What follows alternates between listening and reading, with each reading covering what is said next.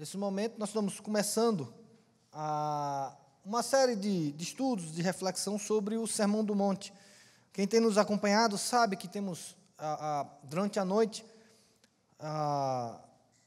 estudado sobre alguns ensinos de Jesus. E durante a manhã estávamos estudando sobre os milagres de Jesus. Se não me engano, foram 16 milagres no total, 15 ou 16. E, e como a gente estava falando dos ensinos de Jesus, uma das questões que a gente tem era o Sermão do Monte. E não se pode falar de entender os ensinos de Jesus sem estudar, sem buscar um bom tempo meditando no Sermão do Monte, que, como a gente vai ver, ele é central no discurso de Jesus, ele é extremamente importante até na estrutura do livro de Mateus, como a gente vai ver. E a gente decidiu, nos domingos de manhã, nós vamos começar uma série de estudos, eu, Alcides, os pastores da igreja, sobre o Sermão do Monte. Vamos meditar. Não temos ainda um prazo, ah, vai ser dois meses, três meses ou tantos estudos, mas nós queremos evoluir um pouco ah, nessa, nesse, nesse, nessa parte das Escrituras tão profundas, né, num discurso tão profundo de Jesus, e que a gente realmente precisa, como, e se a gente deseja viver o céu na terra, a gente precisa entender e viver o Sermão do Monte, tanto que a expressão assim na terra como no céu, ela foi falada dentro do Sermão do Monte. Né? Ela faz parte do Sermão do Monte, que a gente, a gente esquece isso, a oração do Pai Nosso, ela está no contexto do Sermão do Monte também.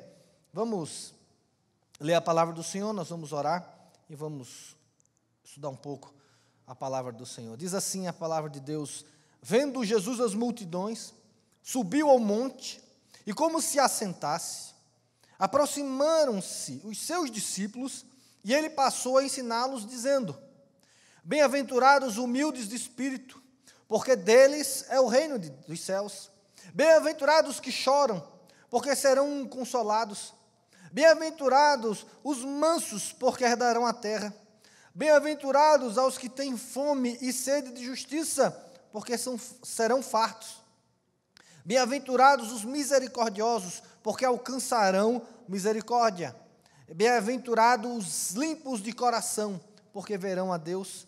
Bem-aventurados os pacificadores, porque serão chamados filhos de Deus. Bem-aventurados os perseguidos por causa da justiça, porque deles é o reino dos céus. Bem-aventurados sois quando por minha causa vos injuriarem e vos perseguirem, e mentindo disserem tudo todo o mal contra vós. Regozijai-vos e exultai, porque é grande o vosso galardão nos céus, pois assim perseguiram aos profetas que vieram antes de vós. Meu Jesus, que nesse momento que o Senhor derrame da tua graça sobre a nossa vida, que o Senhor aplique a tua palavra aos nossos corações, Espírito Santo nos, nos traz nesse momento, um, uma graça para que possamos nos deleitar, possamos ter prazer, possamos nos alegrar em viver o Evangelho do Senhor Jesus Cristo. Espírito Santo age no nosso coração de tal maneira que o Senhor nos dê humildade para aceitar aquilo que o Senhor Jesus ensinou e não ficar questionando ou tentando adaptar a nossa realidade. Senhor, faz de nós ouvintes e praticantes da tua palavra, que nesses domingos pela manhã nós sejamos impactados pelas palavras de Jesus, que elas produzam vida, produzam transformação, produzam alegria no nosso caminhar. Que o Senhor Jesus nos abençoe e que o Senhor derrame da tua graça sobre nós. Por isso eu te peço mais uma vez, Espírito, aplica, aplica a tua palavra em nossos corações, nos habilita para sermos bem-aventurados para a glória de Jesus, em nome de Jesus. Amém, Senhor. Amém. Bom, como a gente começou a ler, eu não vou me deter, ou pelo menos não é essa a intenção hoje, me deter em cada uma dessas bem-aventuranças. Eu também não vou me deter em questões técnicas, discursos de estruturas, ou de quantas bem-aventuranças são. Alguns querem discutir que são sete, são oito, são nove juntam duas, tiram duas. Essa não é minha ideia, mas hoje de manhã, queridos, eu quero passar para vocês, estudar com vocês, entender um pouco do geral do Sermão do Monte, entender um pouco o aspecto geral, porque, como qualquer parte da Bíblia, querido, nós precisamos entender o geral para ir para o específico. Porque não é incomum você pegar textos isolados, principalmente do Sermão do Monte, e você fazer aplicações equivocadas, você começar a, a, a, a entender algumas palavras soltas de Jesus como se fossem ah, literais, exemplos, regras absolutas a serem seguidas, e elas não, não terem sido essa a intenção de Jesus ao falar essas palavras. Muitas pessoas olham para o Sermão do Monte e começam a, a tratar nele um sermão, um evangelho social. Por quê? Porque Jesus fala muito de ajudar o próximo, de andar a segunda milha, de dar capa, de, de algumas questões que alguns têm reduzido o, o, Sermão do Monte a um evangelho social. Olha, está vendo? É aqui, Jesus no Sermão do Monte é só ajudar as pessoas, como se o Sermão do Monte fosse só isso. E é muito mais do que isso. Tem as, os aspectos sociais, porque o evangelho tem seus aspectos sociais, mas não é um evangelho social. Né? Ah, alguns também começam a dizer o seguinte: olha, está vendo o Sermão do Monte? Jesus não trata teologia. Então, teologia não serve para nada. A questão só é a prática o que também é um equívoco, porque Jesus trabalha e trata teologia também no meio do Sermão do Monte. Jesus cria bases teológicas para poder fazer afirmações práticas. Então a gente precisa entender o todo do Sermão do Monte, a importância do Sermão do Monte, como é a estrutura dele, para que aí sim a gente possa avaliar cada uma dos aspectos particulares do Sermão do Monte. Então, lembra disso, querido, é sempre do geral para o particular. Olhe um texto, mas sempre entenda do contexto no qual está inserido. E eu quero começar com a gente estudar o Sermão do Monte, entendendo o contexto que está inserido esse, essa passagem. Veja como é, é interessante que Mateus, que aí uma discussão se Jesus fez esse sermão de uma vez só, ou se o Mateus compilou vários sermões de Jesus e, e botou num tempo. Por quê? Porque o, o, em Lucas capítulo 6, você vai ver também esse mesmo sermão bem mais curto, e você vai ver alguns aspectos ensinados no Sermão do Monte que em outros evangelhos não fazem parte de um sermão enorme. E aí alguns ficam falando que foi uma compilação, mas, querido, a, o provável é que, bom, primeiro Mateus ele tinha um interesse particular, diferente do de Lucas, e por isso Mateus quis estender um pouco mais o sermão de Lucas. E é possível que Jesus tenha repetido essa mensagem várias vezes. Várias vezes Jesus, na sua caminhada, ele pode ter ensinado sobre o Pai Nosso. Você acha que Jesus só foi perguntado uma vez como se deve orar? Você acha que Jesus foi perguntado uma só, só vez sobre jejuar? Então, provavelmente, Jesus repetiu vários desses ensinos em outros momentos, em outros contextos, para outras pessoas. Isso é mais do que comum. Ah, então a gente precisa entender que aqui é um sermão, uma unidade que Jesus fez naquele momento. Mas eu quero que a gente perceba que Mateus, e aí no relato, você vai perceber que tanto em Lucas como em Mateus, e aí é um propósito de Jesus, o Sermão do Monte está no início do seu ministério. Se você voltar um pouco suas páginas, você vai ver em Mateus, por exemplo, no capítulo 4 de Mateus, Mateus está trabalhando sobre a tentação de Jesus. Praticamente a, a, não existia ainda o ministério de Jesus, o ministério de Jesus não tinha começado ainda. Você vai ver que ele fala da tentação de Jesus, quando Jesus passa da tentação, aí começa o ministério dele, e você vai ver que Jesus, pelo menos segundo a ordem de Mateus, ele chama os discípulos, depois ele faz algumas curas em, em, em, na Galiléia e cura vários enfermos, e a partir daí ele já começa o Sermão do Monte. E é interessante quando Mateus revela, diz assim: vendo Jesus as multidões, subiu ao monte, e como se assentasse, aqui é uma ideia de ele agora, a, a, é uma ideia de rabínica, assim, agora ele vai usar como mestre, ele, ele toma uma postura agora de um mestre que vai ensinar. Aproximaram-se os seus discípulos, e ele passou a ensiná-los, dizendo: É interessante que começa assim: uma multidão, vendo Jesus a multidão. Mas quem se aproximou de Jesus foram quem? Foi a multidão? Aí ele começa assim: aproximando-se os, os discípulos. A Bíblia não fala se eram os doze, se eram mais discípulos, se talvez a multidão toda fosse, mas eu acho interessante como a, a, a Bíblia começa falando em multidão, e quando Jesus começa a ensinar, ele muda para discípulos. Ele não fala assim, vendo Jesus a multidão, se assentou-se, e a multidão aproximou-se dele. Ele não usa a mesma expressão. Ele não usa, ou seja, dá uma ideia de que não era o mesmo grupo. E aí, querido, a gente precisa parar, pensar, será que Mateus colocou isso aleatoriamente? Porque veja, por que havia uma multidão? Porque no texto exatamente anterior, Jesus estava curando enfermos. Jesus estava a, a, a manifestando o poder dele, trazendo cura a necessitados, a pessoas enfermas. E isso atraiu uma multidão. Mas aí Jesus vendo a multidão, ele se assenta e começa a assinar. A dificuldade, a gente precisa entender isso, querido, que quando Jesus se assenta para começar a ensinar, a multidão não teve interesse em ouvir o que Jesus tinha para falar. A multidão não foi ao encontro de Jesus. Pelo menos o evangelista ele muda essa expressão dizendo assim: não, quem parou para ouvir as palavras de Jesus não foi a multidão. Mas os discípulos é que se aproximaram. E aí Jesus começou a ensinar.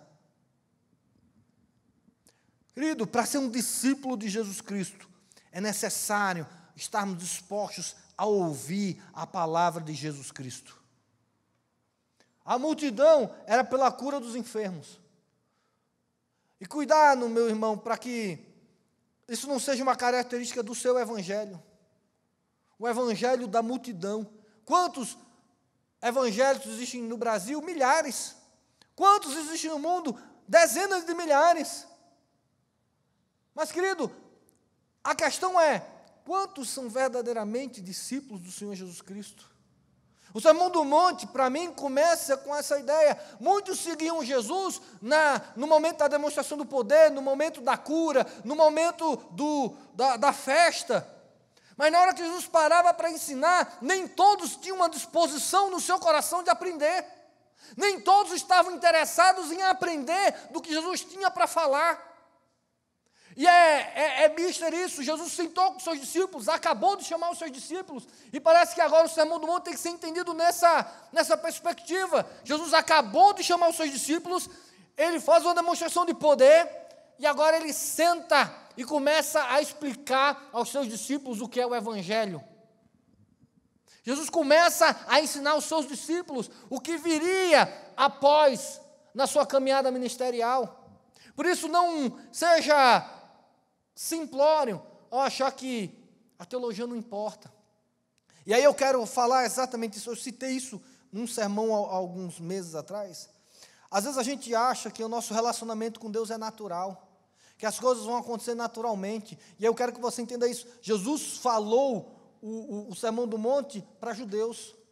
O Sermão do Monte ele não é evangelístico, não é uma perspectiva de Jesus estar falando para ímpios. Não, Jesus está falando para judeus, para religiosos, para as pessoas que conheciam o Velho Testamento, para as pessoas que entendiam o que era uma aliança com Deus. As pessoas estavam imersas num contexto religioso. Jesus não estava falando para ímpios que não conheciam do Evangelho. Não, o Sermão do Monte, a gente pode fazer essa aplicação, ele foi pregado para os crentes. Para os crentes da época, os religiosos da época, para aqueles que tinham uma aliança com Deus na época, para aqueles que frequentavam as sinagogas da época. O Sermão do Monte não foi feito para ímpios, mas ele foi falado para cristãos. Jesus falou para os seus discípulos: ah, mas eles não eram convertidos ainda, tudo bem, não é uma questão de, de crente e descrente, mas o que eu quero falar é que Jesus falava para religiosos. Mas mesmo assim, querido, no meio de uma multidão imersa na religiosidade judaica, no momento da cura, havia uma multidão.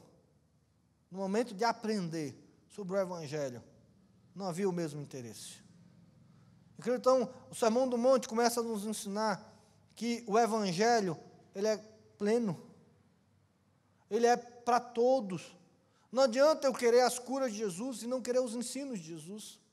Também não adianta eu querer os ensinos de Jesus e não querer a cura dele, porque é um pacote só, o Evangelho é um só, o Evangelho é um todo. Você não pode abraçar aspectos importantes ou aspectos que você queira do Evangelho.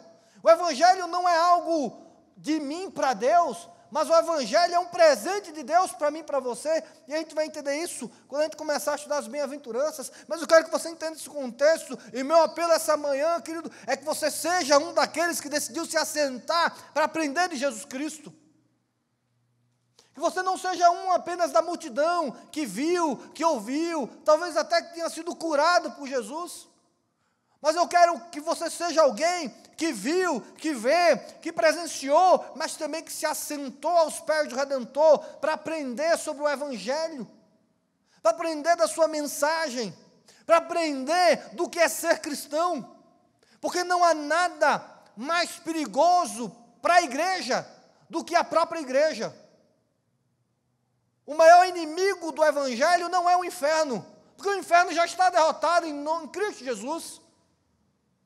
Jesus venceu a morte, Jesus venceu o inferno. O inferno não é o nosso inimigo, o nosso maior inimigo somos nós mesmos. O maior inimigo da igreja não é o inferno atacando, o maior inimigo da igreja é o falso testemunho da igreja. São as pessoas olharem para a igreja e não verem a vida que o Evangelho promete. Esse é o grande perigo do Evangelho: é as pessoas verem a multidão, mas não conseguirem viver o Evangelho da prática. E para viver o Evangelho inteiro, precisamos nos assentar aos pés do Senhor Jesus Cristo e aprender com Ele. É interessante também, que, meus irmãos, que o Evangelho de Mateus, ele, uma das finalidades pelas quais Mateus escreveu o Evangelho dele, era para que fosse um instrumento de evangelização aos judeus. E você vai ver que Mateus é o, é o, livro que mais usa referências do Antigo Testamento, assim como, como foi dito no profeta, mostrando que Jesus era o Messias prometido. Essa era uma arma evangelística de Mateus. E Mateus também, ele começa e coloca no início do seu livro evangelístico as mensagens de Jesus, e eu entendo que ele o faz, e assim o Jesus o fez também, para que a gente entenda a gente entenda que tem coisas que precisam ser mudadas nas nossas vidas. Não tem como a gente ler o Sermão do Monte e perceber que a gente ainda está muito aquém daquilo que Deus espera de mim e de você.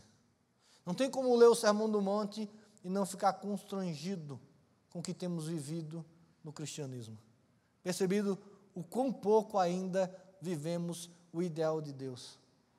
E a gente também seja questionado na nossa religiosidade. O Sermão do Monte também é um enfrentamento, é uma, vamos colocar assim, é um enfrentamento àqueles religiosos da época. Jesus fala para os religiosos, para os imersos na igreja da época, dizendo que eles precisavam de Deus, precisavam entender a missão deles, eles precisavam entender a natureza deles. Quando Jesus ele fala o sermão do monte, ele, ele quer mostrar a centralidade dessa, da sua mensagem como um todo. Como é essencial para ser um discípulo de Jesus, ouvir e praticar aquilo que ele tem colocado nessas palavras. Isso é misto, isso é central. Aqui Jesus ele vai falar de aspectos centrais do Evangelho. Jesus também mostra que no começo isso é necessário para auto-reflexão. Então, meu convite é quando você lê o Sermão do Monte, e o faça isso repetidas vezes nesse período, é que se faça uma análise interior, pessoal, e não da igreja. O Sermão do Monte não é para acusar religiosos, não é para acusar a igreja. O Sermão do Monte é para se autoavaliar. Jesus, ao ministrar essas palavras, ele não faz para que, é, é, em tom de acusação, você vai ver que não existe tons de acusação de Jesus Cristo mas é para autoavaliação. É para que a gente se autoavalie no que está sendo falado. E aí começa as bem-aventuranças. Então entenda isso. Não seja alguém da multidão que quando Jesus se assenta, você vai embora. Ah, que ele tem tanta aplicação para isso. Quantas pessoas estão no louvor, quando acaba o louvor, vão embora? Quantos músicos e quantas vezes já se criou esse problema? A pessoa vem, ela toca, e quando termina de tocar, vai embora, fica conversando lá fora, fica à parte do culto. Quantas vezes as pessoas vêm para a igreja e ficam à parte da mensagem? Não, que precisamos ser discípulos que se assentam e aprendem. Segunda coisa sobre ser um discípulo e aprender é que as palavras de Jesus, principalmente o Sermão do Monte, elas têm que ser aceitas em fé e não questionadas. O sermão, e principalmente esse, não é para ser criticado, é para ser absolvido, é para ser recebido. Ah, mas Jesus falou aqui, eu discordo de Jesus. Não, querido, aqui não é uma questão de discordar, é uma questão de aceitação. Isso é o Evangelho. Ou você o abraça como todo, ou você o despreza como todo. Não adianta querer partes interessantes do Sermão do Monte, mas temos que abraçá-los como um todo, assim assim como é o Evangelho e os ensinos de Jesus Cristo. Ah, e as bem-aventuranças são, não vou entrar nos detalhes de cada uma delas, mas eu quero que a gente entenda que, ao tratar as bem-aventuranças, Jesus começa o seu sermão falando ah, do que, ah, da essência do que é ser cristão. Jesus ele vai falar ah, da natureza do cidadão do reino de Deus. Jesus aqui ele começa a pregação do reino de Deus e ele começa uma expressão dizendo como bem-aventurado. E aí, quando você pega essa expressão, veja como é interessante. Quando você pensa em bem-aventurado, pelo menos eu, a minha mente não é, não vem direto para o sermão do monte. Quando se fala em bem-aventurados, a minha mente se liga ao Salmo primeiro. É interessante, eu não sei se isso acontece com você, mas pelo menos para mim, quando alguém fala assim, o que é ser bem-aventurado? Eu praticamente começo a citar o Salmo primeiro. Essa é a, a lembrança mais vívida que eu tenho do que é ser bem-aventurado. Talvez porque o, o, Salmo primeiro ele é poético, ele é, ele é musical, né? ele é, é mais descritivo, ele é bem mais belo. E Jesus, mas Jesus aqui ao falar sobre a bem-aventuranças, diferentemente óbvio de Davi ao escrever o Salmo primeiro, ele não remete isso à palavra de Deus, porque a gente vai ver bem-aventurado aqueles, e aí ele fala que não anda, que não se assenta, que não se detém, mas antes o seu prazer está na lei, da, na lei do Senhor e nela medita de dia e de noite. Você vai ver que Davi trabalha um aspecto do, da bem-aventurança, Jesus trabalha outro aspecto. Porque Jesus agora, ele não fala, a, a, ele vai falar da natureza do caráter do discípulo de Jesus Cristo. E aí, querido, esse, esse é, é o primeiro desafio nosso. Ser cristão significa ser transformados pelo poder do Espírito Santo em nossas vidas. Não existe cristianismo sem transformação. Não existe cristianismo sem mudança no interior.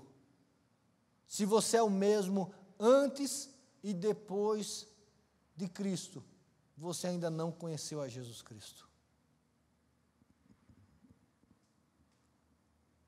A religião não transforma, o Evangelho transforma. E por isso, Jesus, ao começar o seu sermão aos seus discípulos, ele começa assim: bem-aventurado. A ideia de bem-aventurança, ela é feliz, mas a, a ideia de bem-aventurança é mais do que feliz, é uma pessoa completa. E a ideia aqui de Jesus, provavelmente ele está dizendo assim: muito bem-aventurado é grandemente bem-aventurado é. O que ele começa e o que Jesus começa a trazer, uma reflexão no Sermão do Monte aos seus discípulos, Jesus começa a dizer assim: é, vale a pena ser cristão, vale a pena viver e ser transformado pelo Espírito Santo de Deus. Jesus começa o Sermão do Monte trazendo um apelo, dizendo: olha, vale a pena é muito bem-aventurado, é algo bom, é algo maravilhoso, é algo que verdadeiramente vale a pena é ser cristão. Se tem uma decisão que você nunca vai se arrepender na sua vida, é se tornar um discípulo de Jesus Cristo. Porque aquele que abraça o Evangelho do Senhor com profundidade, com seriedade, com intimidade do Espírito Santo, esse é bem-aventurado. Esse é alguém completo, esse é alguém feliz, esse é alguém realizado. Jesus começa o seu sermão dizendo isso: vale a pena ser cristão. E aí ele vai falar agora, diz assim: vale a pena. E aí Jesus começa agora a falar da natureza do que é ser um discípulo de Jesus Cristo, do que é ser alguém que está inserido no reino de Deus. E aí é que vem a, a, o choque. Porque as bem-aventuranças, queridos, são um choque na nossa mente. E principalmente na nossa geração. Olha as qualidades que ele vai trabalhar. E eu não quero aqui trabalhá-las específicas, se é um crescente, se não é um crescente. Jesus está falando a mesma coisa várias vezes, mas eu quero que você perceba quais são os adjetivos que Jesus usa. Ele fala assim: bem-aventurados os humildes. E aí, querido, já. Não sei vocês, mas isso já quebra na emenda. Nós somos da geração dos não humildes. Nós somos a geração das pessoas que são perfeitas, das vidas perfeitas. Nós somos as pessoas, somos a geração da, da vida virtual. Alguém já falou no Instagram, você já viu alguém feio no Instagram? Alguém postar uma foto, né? acabou de acordar, mostrando a vida como ela é. Facebook normalmente é o quê? São as fotos das viagens, das festas, dos casamentos. Ninguém coloca, a, a não ser que você queira uma ajuda, você não coloca alguém, normalmente, sua foto mal, doente, de cama, a não ser que você seja alguém no hospital, você pedindo recurso, uma criança doente, aí a pessoa coloca para criar aquela, né, aquele impacto visual para fazer ajuda. Mas nós somos a geração que tem vendido uma vida que não é verdadeira. Que tem vendido uma imagem. E eu quero dizer para você, literalmente é vendido uma imagem. Hoje, o YouTube, a, a, Instagram, vieram ferramentas de negócio. Pessoas milionárias, literalmente milionárias. Eu, curiosamente, passando pelo YouTube, e, e, às vezes alguém diz assim: quanto eu já recebi? Eu não sei quem foi, eu sei que eu fiquei com curiosidade. Alguém colocando que durante sete anos que ele já é de youtuber, ele já recebeu mais de 100 mil dólares. E aí você faz para quê? Não, e era um canal, acho que ele fazia viagem, alguma coisa assim. E aí você vê que tudo é dinheiro, mercado. E aí a gente começa a vender uma imagem.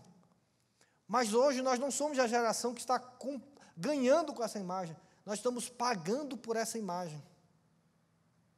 E aí eu fico me perguntando por que tantos views, por que tantos likes, por que, porque parece que isso aqui virou a nossa vida. Views, likes, dislikes. Vemos essa vida virtual, essa vida da aparência. E aí você às vezes vai ver os, o, o, o, a maioria de views, de, de, visualizações, e muitos começam assim, como é trabalhar em, num, eu, eu, gosto de cruzeiro, num cruzeiro, por trás do cruzeiro, a vida dura. E a, a curiosidade vai aguçando para saber se é bom, se é ruim, o que não é fácil, o que é fácil. E a gente vai comprando essa vida. A gente vai desejando essa vida, a gente vai vendo os youtubers, os influenciadores, e a gente vai se deixando se levar por isso. Não, querido, quem nos influencia é o Senhor Jesus Cristo. É na palavra que nós vamos encontrar o nosso desejo. Por isso que eu começo assim: a, o impacto é bem-aventurado, feliz, completo. Querido, a humildade tem lhe deixado feliz? Ser humilde lhe traz prazer? O que tem trazido prazer são os grandes números. Olha, temos mil seguidores, dez mil seguidores, cem mil seguidores. Olha, ganhei não sei quanto. Olha o que eu tenho para mostrar. Muitas vezes, mesmo que não seja real, a humildade tem trazido prazer para nós. Nós nos sentimos completos quando somos humildes. Ele começa, bem-aventurados os humildes. Aí vem outro pato, bem-aventurados que os que choram. Bem-aventurados os mansos. Bem-aventurados os misericordiosos. Bem-aventurados os limpos de coração. Bem-aventurado os pacificadores. Eu pulei uma né, no versículo 6. Bem-aventurado os que têm fome e sede de justiça. Olha a natureza do discípulo de Jesus? O discípulo de Jesus é alguém humilde, é alguém que chora, no sentido de alguém que. A, a, a gente vai ter que entender um pouquinho, não é o chorão, é aquele que, que chora pela sua natureza, pela mudança que ele precisa, é alguém que entende a sua pecaminosidade, a sua limitação, a sua fraqueza, ele chora pela necessidade de alguém maior que ele chegar e o ajudá-lo. Essa é a ideia do bem-aventurados que choram. Não são os que sofrem, são os que choram, são aqueles que choram pela sua realidade, que entendem o quanto ainda são pecadores. Bem-aventurados os mansos. Ah, querido. Bem-aventurados que têm fome e sede da justiça. Bem-aventurado aquele que é misericordioso. Olha, olha esses adjetivos.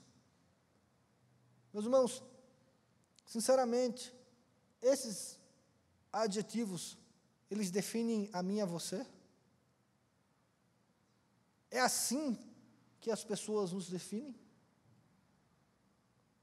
Veja, às vezes a gente, e nessa geração, a gente fala de alguém truculento como se fosse algo bom. Olha, ele é truculento. Não é ruim. Nós devemos ser considerados mansos. Nesse mundo de discórdia que a gente vive, e principalmente nessa discórdia política que a gente tem, isso é um pacificador. Querido, você tem sido um pacificador na internet? Você tem buscado a paz? A paz que você tem com Deus tem sido reflexo da sua vida, e essa é a ideia do pacificador, é que a minha vida produz paz porque eu tenho paz com Deus. Ou a gente tem botado lenha na fogueira, a gente tem criado mais discussões, mais divisões, mais polêmicas. Querido, é assim, são com esses adjetivos que as pessoas lhe descrevem. O que eu quero que a gente entenda é o quanto a gente precisa de Deus para cumprir o sermão do monte. Essa é a natureza do cristão. Porque, e essa é a verdade, se você não quer ser humilde, se você não quer chorar, se você não quer ser manso, se você não tem sede e fome de justiça, se você não quer ser misericordioso, você não quer ser limpo de coração, se você não quer ser pacificador, você não quer ser um cristão. Eu quero ser um cristão, mas esse negócio de misericordioso não é comigo. Você não é cristão. Ah, eu quero ser um cristão, mas esse negócio de ser justo não é comigo. Ah, eu quero ser um cristão, mas esse negócio de ser humilde não é comigo. Veja, é assim que Jesus descreve o que é ser um cristão, essa é a natureza nossa. E aí, mais ainda, isso é o que deve o nosso coração desejar. Porque o Sermão do Monte ensina que o Evangelho é uma mudança holística, uma mudança completa. Perceba, é uma mudança que sai de dentro para fora. Por isso ele fala assim: bem-aventurados os mansos. Ele não fala assim, bem-aventurados os que agem mansamente. Jesus está falando do caráter, ou seja, começa dentro. Significa que o agir do Espírito Santo na minha vida vai me fazer alguém manso. Então, o Evangelho, ele muda o nosso interior. Depois ele muda a nossa mente. Para depois ele mudar a nossa atitude. E é esse o propósito do Evangelho, é isso que Jesus vai ensinar no Sermão do Monte. Primeiro, o Evangelho vai mudar o nosso interior, por isso Jesus começa: quem são? A natureza. Aquilo que o pecado destruiu, o Espírito Santo vai refazendo. A transformação completa e permanente que o Espírito Santo vai fazer na nossa vida, a nos levar a esse a esses adjetivos, a essas, a essas, vamos colocar assim, essas qualidades de caráter. Depois ele vai mudar nossa mente, a maneira como a gente deve pensar. Porque aquele humilde, a sua mente é transformada. Aquele que é manso, a sua mente é transformada. Aquele que é pacificador, a sua mente é transformada. Aquele que tem fome e sede de justiça, a sua mente é transformada. E aí, com a mudança interna, a mudança na mente, vai começar a mudar as atitudes. Então, Jesus, ao chamar os seus discípulos, eles se assentarem para Jesus Cristo, O chamar Jesus Cristo é para uma caminhada que vai transformar completamente aqueles doze homens, ou aqueles discípulos. Andar com Jesus é ter tudo na sua vida transformado. Segunda coisa, para a gente terminar, já passei bastante do tempo, é que a recompensa das bem-aventuranças não é nesse mundo. E eu quero terminar o estudo de hoje meditando sobre isso. Você não pode esperar nessa vida a recompensa do cristianismo. Não estou dizendo que não existam recompensas para essa vida para o cristianismo. O que eu estou dizendo é que nós não devemos esperar nessa vida a recompensa do cristianismo. Jesus chama os seus discípulos e fala assim: Bem-aventurados os humildes de espírito, porque deles é o quê? É o reino dos céus. Olha como ele fala assim: é o reino dos céus. Para você ser cristão, você tem que ser assim. Depois ele continua: Bem-aventurados os que choram, porque o quê? Serão consolados. Ele usa o que? O presente? Ele usa o quê? O futuro. A recompensa não é para agora, a recompensa é para o futuro. Bem-aventurados os mansos, porque o que? Herdarão a terra. Querido, essa terra que Jesus estava falando é o céu. Porque eles já estavam em Jerusalém, eles já estavam em Israel. Aquele povo, a, a, a ideia, e veja quando Jesus usa a terra, você vai ver que a terra é algo presente no Velho Testamento, na promessa. Você vai dar uma terra, vocês vão ter uma terra. E aí Jesus fala assim: você quer ter a terra celestial? Seja manso. Ou seja, a recompensa de ser manso, você não vai encontrar nessa vida. Você não vai dizer assim, valeu a pena ser manso nessa vida. Pelas recompensas que a mansidão vai trazer nessa vida. Mas as recompensas são o quê? Celestiais. A ideia é o Evangelho é ter uma mente, uma cabeça na eternidade, é ter um foco na eternidade, é saber que esse mundo e as questões desse mundo são passageiras. Por isso que o likeness é irrelevante. A estabilidade é relevante. Por isso que a gente tem falado, querido, sobre a situação da doença do Covid, que é terrível. A gente não tem medo dessas coisas. Porque, querido, você já entendeu, você já percebeu que a morte, o pior que pode acontecer com a morte na sua vida é você encontrar Jesus Cristo? A Bíblia diz que o salário do pecado é a morte, mas Deus pagou esse salário para que você tenha o quê? vida. Então, a morte para nós cristãos é o quê? É um encontro com o Senhor Jesus Cristo. Não estou dizendo que a gente vai agora querer a morte. Vou, não, a gente quer um encontro com Jesus Cristo. Mas eu não temo a morte. Porque a morte não significa o fim. A morte significa o encontro com o Senhor Jesus Cristo. E aí sim, entendendo que vamos encontrar com o Senhor Jesus Cristo, isso sim vai mudar as nossas atitudes diárias, não o medo. Porque Jesus Cristo vai cobrar de mim, de você, tudo que faz, vamos fazer e tudo que fizermos nessa vida. O nosso temor não tem que ser pelas pessoas, tem que ser pelo Senhor Jesus Cristo. Porque um dia vamos prestar conta de tudo que temos a Ele.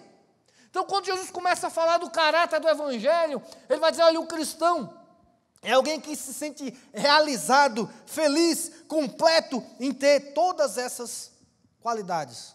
E aí eu sugiro na célula, destrinche um pouco essas qualidades. Estude em casa um pouco, eu não vou fazer isso agora. Destrinche elas. Medite sobre elas. E aí ele fala, ele tem prazer nessas qualidades. E ele sabe que a recompensa dele é na eternidade o céu, ele se torna uma realidade para cada um de nós. O céu vira uma possibilidade para a gente. Claro que Jesus não vai falar que a gente vai viver irresponsavelmente esse mundo, não, querido. Mas o que eu estou dizendo a você é que a recompensa do cristianismo ela só tem sentido se o seu coração estiver ligado com o céu. O apóstolo Paulo fala se a nossa esperança se limita a essa vida, nós somos os mais infelizes de todos os homens.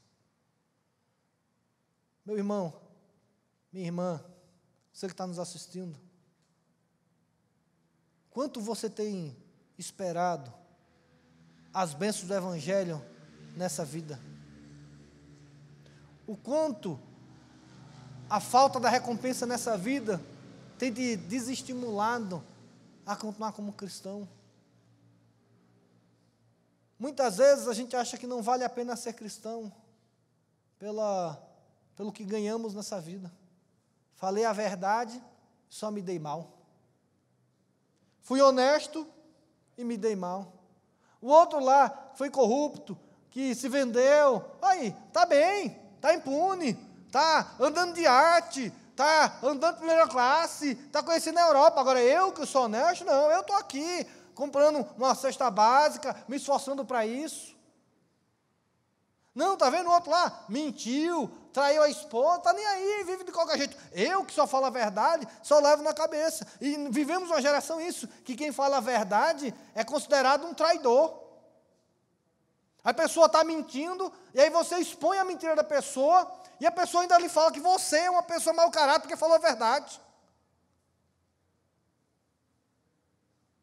Porque você foi contar. Quantas vezes eu não já vi algumas situações de alguém dizendo assim: Olha, eu vi o marido de uma amiga minha traindo ela. Conta ou não conta a verdade? Conta ou não conto para ela? Quantas vezes você já ouviu o conselho assim: Não conta a verdade, não.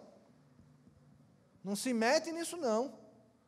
E aquele que contou o que estava traindo, você acabou com o meu casamento. Não, quem acabou o casamento é você que traiu sua esposa que mentiu para ela.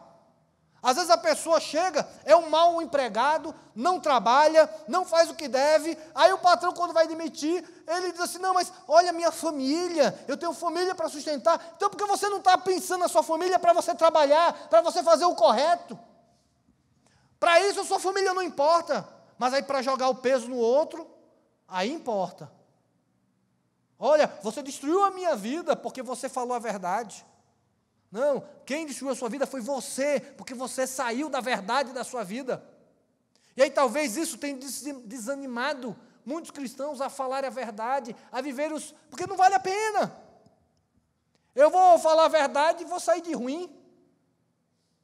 Vou sair de traidor. Vou sair de dedo duro, essa expressão pernambucana. Aqui eu não sei como é que, que fala. Ah, mas eu vou sair mal. Não, querido, só vale a pena se você entender que tem um galardão no céu esperando por você. Só vale a pena e você só vai viver o sermão no monte. E só vai ser um cristão verdadeiro. Se o que mais esperar no seu coração seja o dia do seu encontro com Jesus Cristo, quando ele disser, servo bom e fiel, entra no gozo do teu Pai. Essa é a grande recompensa que Deus tem para nós. E Jesus começa os bem-aventurantes assim: vocês querem serem crentes? Vocês querem ser cidadão do reino de Deus? Então, primeira coisa, vocês vão ter a sua vida totalmente transformadas. Sua mente, seu coração, suas atitudes vão ser transformadas. Aquilo que ninguém dá valor, você vai dar valor. E quando eu falo da mudança do coração, é isso. Você vai ser humilde e você vai ter alegria em ser humilde. Você vai ser manso e você vai ser feliz em ser manso. Você vai ter fome e sede de justiça e você vai ser feliz por causa disso. Você vai chorar pelo pecado, isso vai trazer alegria porque você se incomoda com o pecado. Você vai ser um pacificador, isso vai trazer alegria e completude no teu coração. Você quer ser cristão? Você vai ser transformado pelo Espírito Santo de Deus. Você quer ser cristão? Saiba disso. Um dia vai valer a pena. Mas hoje não está valendo a pena, mas vai valer a pena. Porque a nossa cabeça está na eternidade. A nossa vida está na eternidade. Querido, o grande mal da nossa geração é que o Evangelho tem se limitado a essa vida. Vivemos um Evangelho tão voltado para essa vida. Tem pessoas que não querem vir para a igreja de manhã, porque não querem acordar cedo no domingo. Pessoas não querem vir para a igreja com a desculpa da doença, porque não querem sair do conforto da casa. Querido, é época de desafio para mim e para você. Cuidado, para você não ser tomado pelas comodidades desse mundo e moldar o seu evangelho às comodidades desse mundo. Mas por que eu vou ter que acordar às sete horas da manhã no domingo para ir para o culto? Se eu posso acordar meio-dia, assistir o vídeo? Por que eu vou criar esse sacrifício? Porque eu vou pegar meu carro. Veja, a, a, a gente se preocupa, querido, e deixa eu entender um pouquinho mais isso. A gente está falando das células. Como é bom poder se reunir em célula em casa, ligar o computador, entrar num, num grupo, e à distância, ou seja, você não precisa trocar de roupa, não precisa pegar carro, não precisa nem contar com gente, nem abraçar gente. E as pessoas estão falando que isso é o novo normal. E eu quero dizer para você, em nome de Jesus, isso não é normal. E nunca vai ser normal no reino de Deus. Porque o reino de Deus não se adapta a questões da nossa vida. Existem questões essenciais do cristianismo que não podem ser substituídas por nada nesse mundo. Existem questões passageiras, sim, questões passageiras, circunstanciais existem. Mas, querido, não abra mão do convívio, do contato, da comunhão dos santos. Ah, mas é muito cômodo. Eu chego do trabalho, abro meu computador, participo da minha célula. Não, querido, mas isso é errado. A célula tem que estar o contato, tem que estar junto, tem que estar preocupado com a sua vida, porque o evangelho não é virtual, não é uma questão de abrir o computador, fechou o computador, toca a vida. Não, querido, significa abrir o computador e ficar andando com a pessoa até o final. Porque a melhor coisa que tem, querido, é assistir culto online, ir para a célula online. Eu já passei do tempo mesmo, vou passar um pouco mais. Tenham paciência comigo, por favor. A melhor coisa do mundo é assistir um culto. Acabou o culto, desligar o computador e continuar a vida. A melhor coisa do mundo é ir para a cela, ouvir a palavra, discutir a palavra, acabou a cela, desliga. Sabe por quê, querido? Porque quando a gente continua na célula, a gente vai encontrar as pessoas com os problemas e as necessidades reais das pessoas. Porque quando eu vou para a célula e eu tenho um estudo na célula, e no final da célula alguém começa a chorar por um problema que está vivendo, eu não posso desligar o computador e continuar minha vida. Eu vou ter que ajudar aquela pessoa. Porque, querido, as pessoas não se abrem na internet, eu já falei isso para você. Ninguém vai ficar fazendo um vídeo chorando porque está com depressão. Mas as pessoas, quando vivem o dia a dia, aí sim nós vamos encontrar os problemas das pessoas e vamos poder ser bênçãos na vida das pessoas.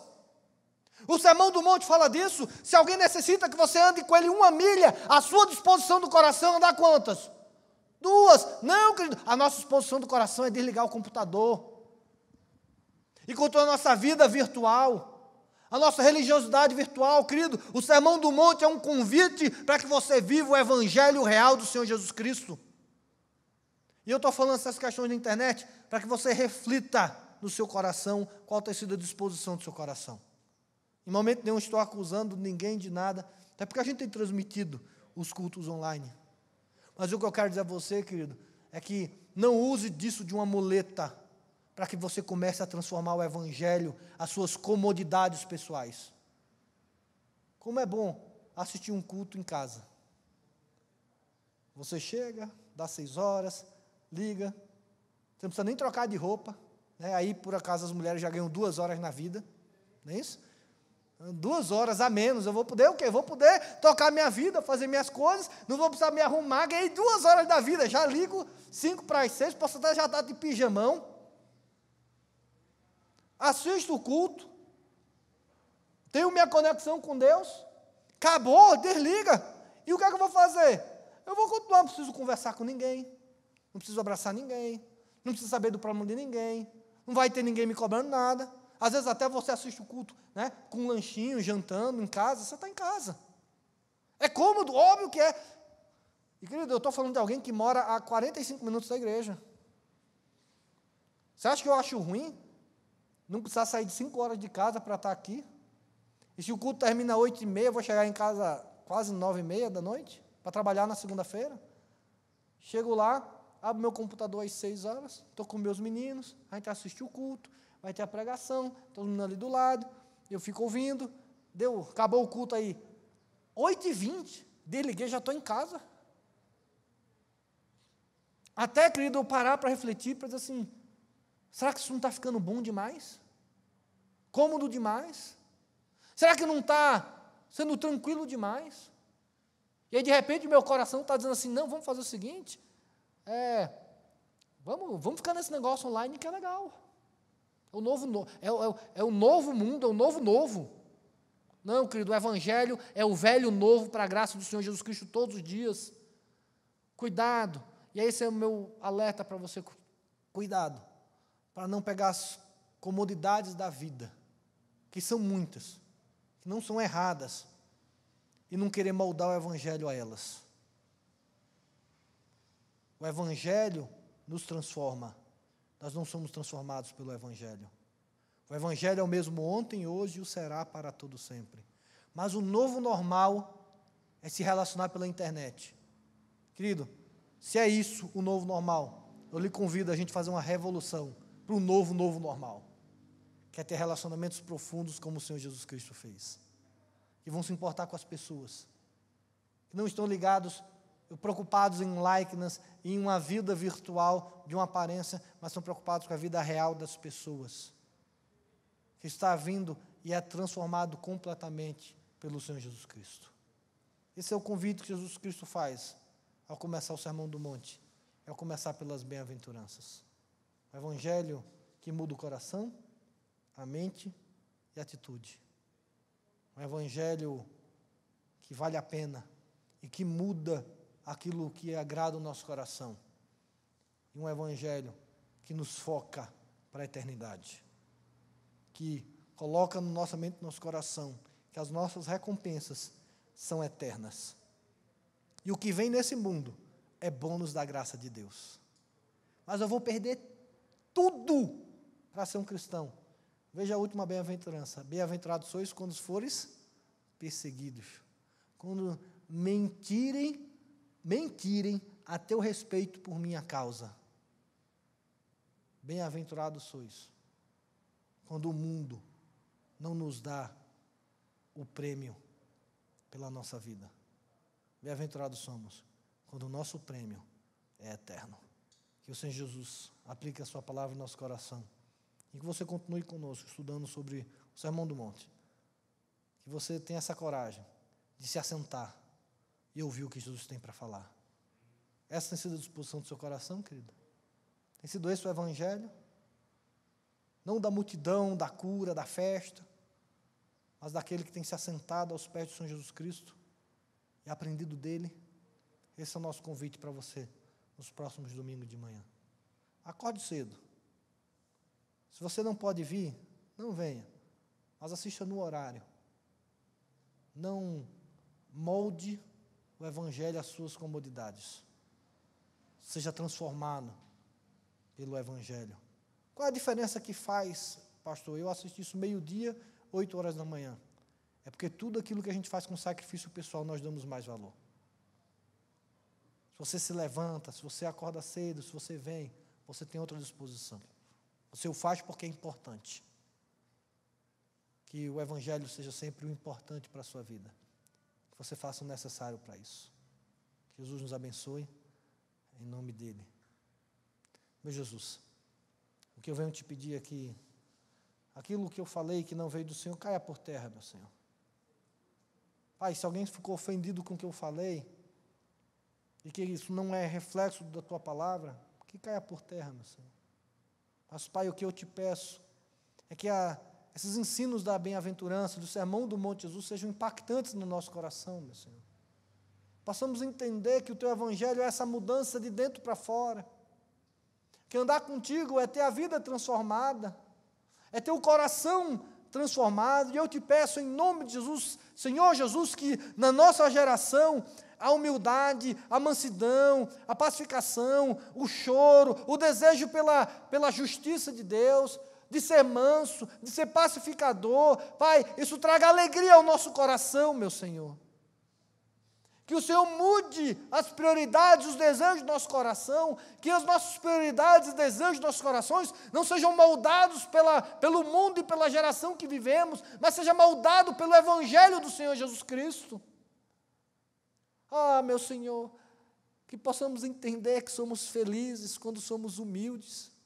Por isso eu te peço, Pai, quebra toda arrogância e soberba do meu coração, meu Senhor. Mostra, Espírito Santo, me convence, transforma meu coração de tal modo que a humildade seja algo desejável por mim, meu Senhor. Oh, Deus, que eu não queira viver uma vida virtual, que eu não queira mais as fotos de viagem, as fotos bonitas de festas arrumadas, as fotos daquela vida virtual que muitas vezes está longe da real, como sendo algo que traga prazer ao meu coração. Que o que traga prazer ao meu coração seja ter as qualidades do discípulo de Jesus Cristo, seja a humildade, a mansidão, a paz. Oh, meu Jesus, que as bem-aventuranças elas sejam as características pelas quais o mundo nos defina, meu Senhor. Que possamos entender que o teu evangelho é o único normal, aceitável no nosso coração, meu Senhor. Que tudo que estamos vivendo possamos ver através da lente do evangelho, para a glória do teu nome, Senhor. Que o Senhor nos abençoe sempre. E essa oração que eu faço em nome de Jesus. Amém, Senhor. Amém. Que Deus te abençoe. Para aqueles que estão presentes e puderem voltar, às 18 horas estaremos aqui louvando ao Senhor. E hoje, às 18 horas, vamos continuar tendo a transmissão do nosso culto. Que Deus o abençoe, em nome de Jesus.